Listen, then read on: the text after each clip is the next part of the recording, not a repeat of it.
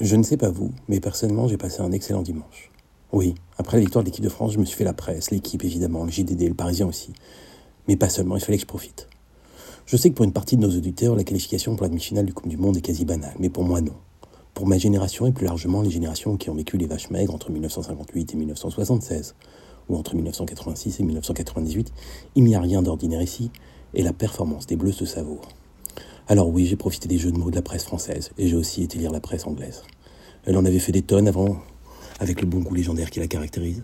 Dimanche, elle a été fair-play et a largement souhaité bonne chance aux joueurs français. Petite parenthèse footballistique, si j'ose dire, dans une chronique sportive. Personnellement, je considère que la Coupe du Monde des Français est d'ores et déjà réussie. Elle est dans le dernier carré, et ce n'était pas évident quand on se souvient de la pluie de forfait qui a émaillé son parcours. Sa permanence au top niveau me suffit.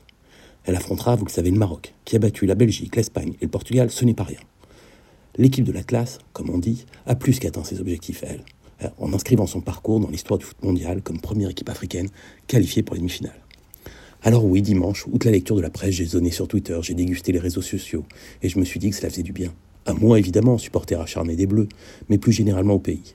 Samedi soir, après le match, en rentrant à la maison, je voyais des Parisiens heureux, frigorifiés, mais joyeux. Et je me disais que c'était chouette, que si le sport n'était pas le remède à tout, n'avait rien d'exemplaire, il pouvait faire du bien au moral à un pays qui en a bien besoin.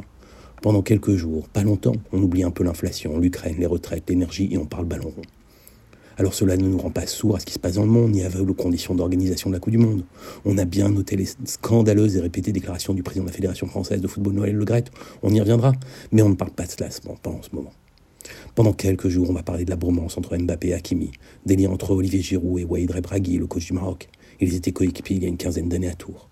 Des joueurs marocains formés en France, des supporters franco-marocains qui on demandera où penche leur cœur. Je ne me fais pas d'illusions, les Cassandres et les spéculateurs de la haine tenteront également de s'immiscer dans ce débat, mais je m'en moque. On est en demi-finale de la Coupe du Monde, et c'est le pied.